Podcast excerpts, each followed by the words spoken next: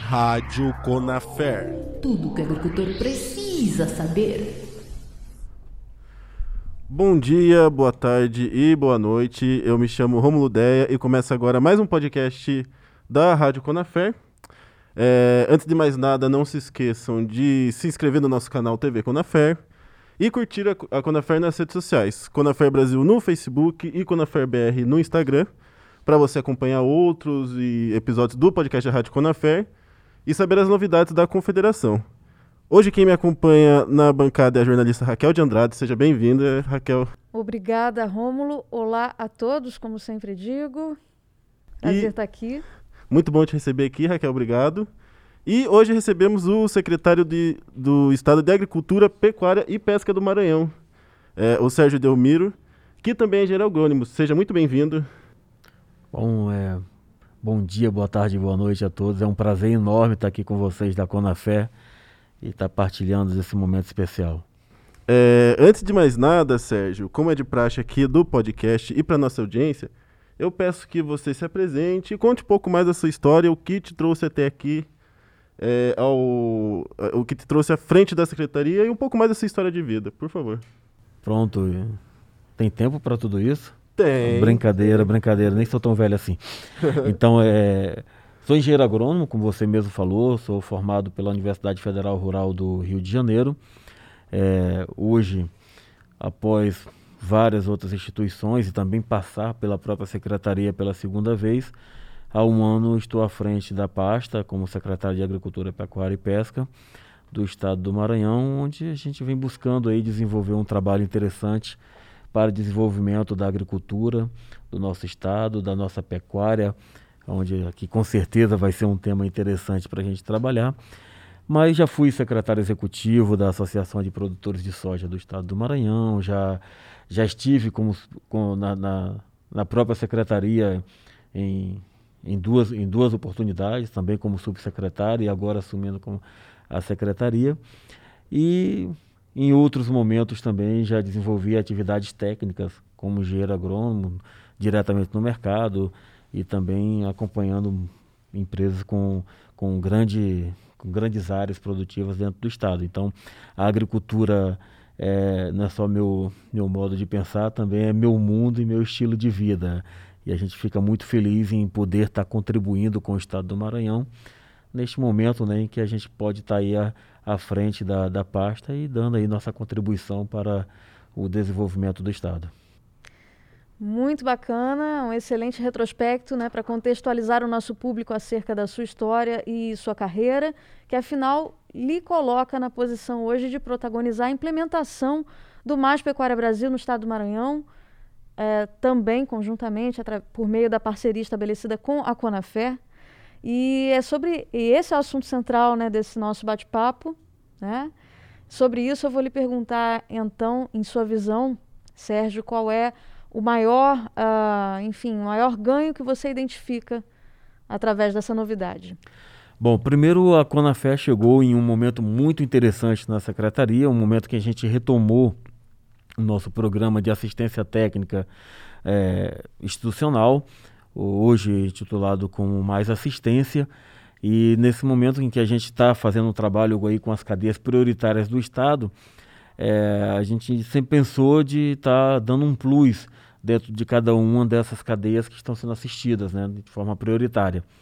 E a, quando a gente recebeu a proposta da Conafé de estar trabalhando com a Conafé é, um projeto de parceria e principalmente da envergadura do Mais Pecuária Brasil, a gente olhou logo para a cadeia da, da- do leite e para a cadeia da carne, que são é, de grande importância no nosso estado, e vamos estar atendendo na assistência técnica já 300 propriedades, né, 150 em cada uma delas, e nesse momento a gente vislumbrou aí de estar inserindo o Mais Pecuária Brasil neste contexto do, do programa de Estado do governador Flávio Dino, do governo do Estado, onde nós estávamos também atendendo essas, essas propriedades, que são propriedades é, que estão no âmbito do, do, do, que a Conafé está preconizando, da agricultura familiar, de pessoas que estão em um ponto de virada, que estão buscando o empreendedorismo já mais fortemente, mas ainda dentro da, da agricultura familiar, dentro do, do da visão da, da, da, agricultura familiar. Então,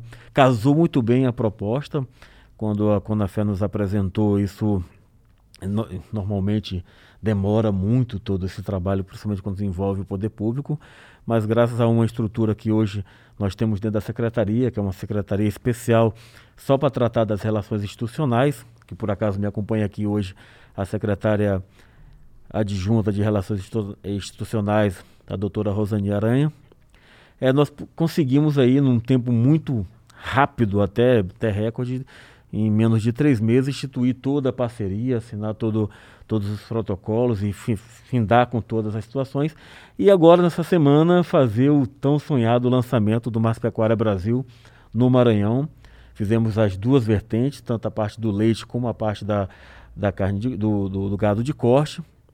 E apresentamos tudo que vai ser é, colocado de genética, né, da parceria que tem com a Alta Genética, que é não só uma ótima empresa, mas a melhor empresa de genética que a gente tem a nível mundial. São 91 países que hoje está presente, que dá o um know-how para nós chegarmos aí e falar que realmente vamos colocar o que há de melhor dentro da pequena propriedade, dentro do produtor rural, dentro do pecuarista do estado que estão sendo assistidos pelo nosso programa.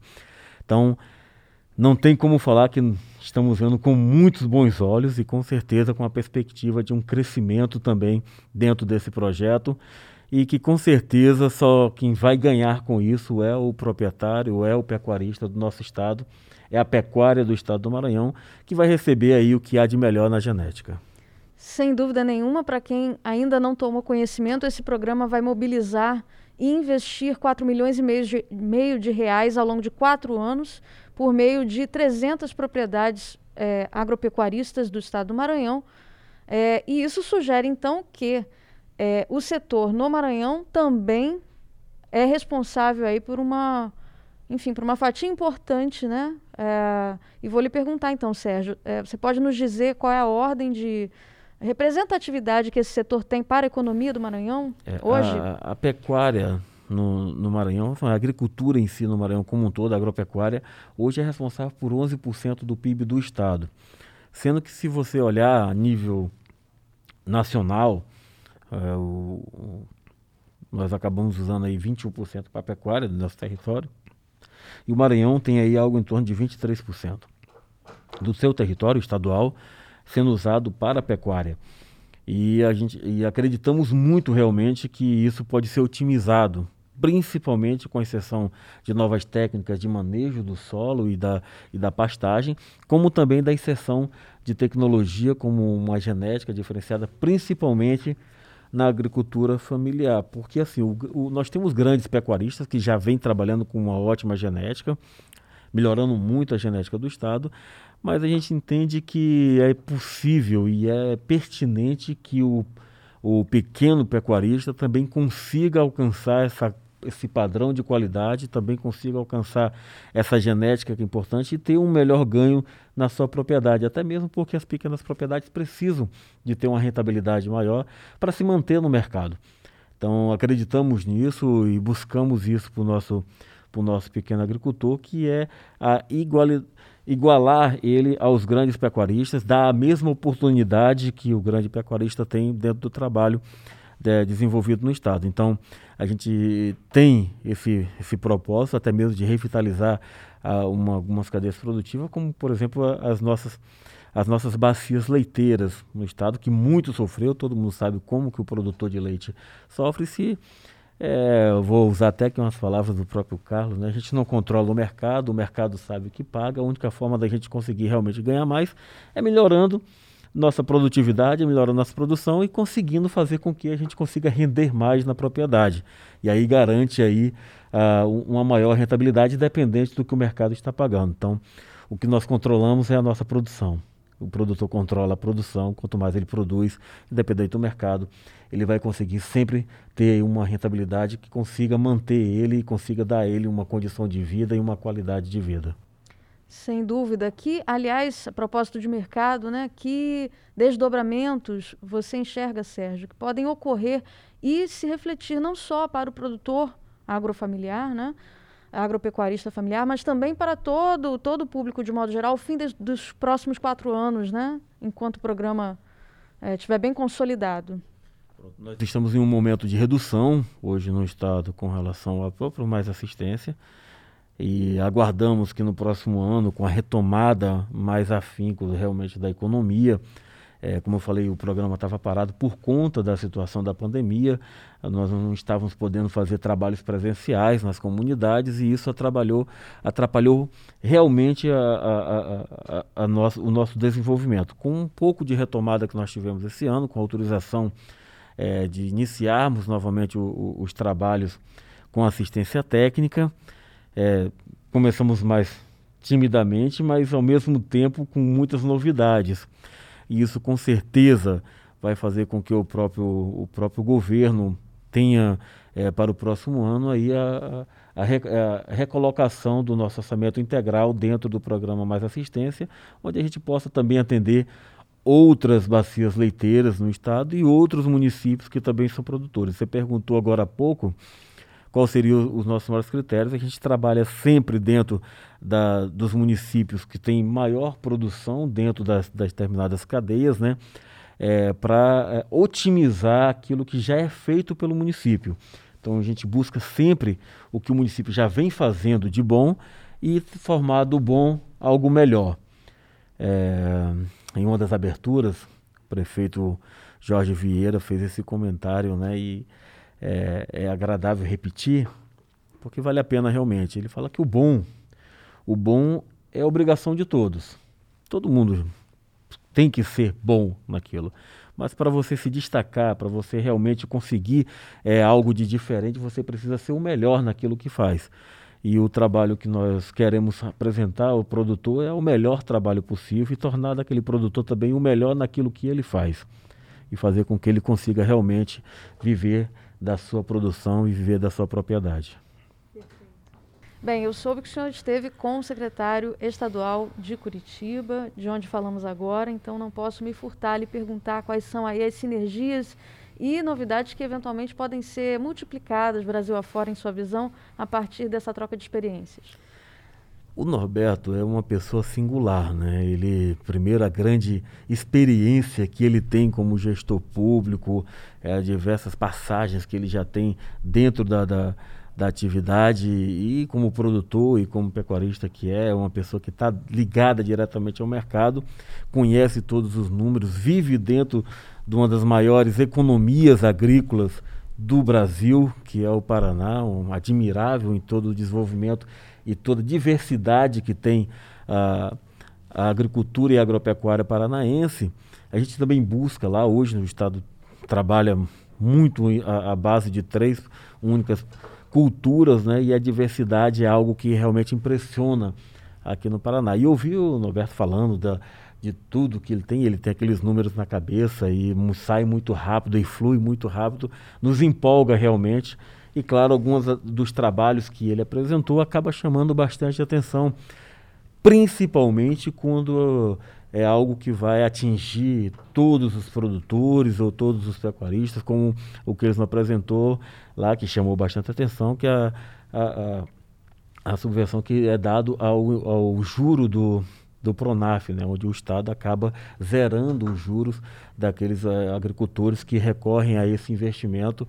E isso é interessante porque a gente sabe que, por mais que seja pouco, o que o Plano Safra cobra da parte de, de juro, que o Pronafiano, mas é, não deixa de ser um custo a mais para o produtor e o Estado dando esse provento, trabalhando esse fomento, com certeza vai ajudar com que haja mais procura pelo crédito e haja mais investimento no campo. Então a gente achou bem interessante, além de outras grandes propostas, mas vou falar de todas aqui, dos trabalhos que o Norberto foram várias horas ali de conversa. Esse nos chamou realmente um, um nos, nos, deu aí uma atenção especial, nos chamou a atenção, além de outras atividades que ele nos apresentou, mas essa foi bem legal, foi bem interessante. Perfeito, excelente saber disso, sem dúvida são premissas aí que podem ser e devem ser avaliadas Brasil afora, né? Muito bom conversar contigo, Sérgio. Obrigada pela entrevista e, enfim, pela presença aqui. Eu que agradeço, assim, eu sei que podcast é algo que acaba tendo que um, um, um, tempo bem reduzido pelo próprio formato da comunicação, mas é um prazer enorme estar aqui com a Conafé Brasil, estar aqui com vocês em Curitiba, partilhando esses momentos interessantes. E deixa aqui o convite, se vocês tiverem oportunidade de conhecer o Maranhão, de conhecer a, a, a nossa região, fiquem à vontade, o Maranhão está de portas abertas e terá todos vocês serão muito bem-vindos lá na nossa terrinha, tá bom? Um grande abraço a todos e muito obrigado, gente. Muito obrigado, Sérgio. Obrigado, Raquel. Lembrando Nada. que esses e outros episódios estão sempre disponíveis nas redes sociais da Conafer, tanto no YouTube quanto no Instagram. Temos também nas redes de streaming. E é isso. Muito obrigado a todo mundo que ouviu, que nos assistiu. Obrigado, Raquel. Obrigado, Sérgio. E até a próxima.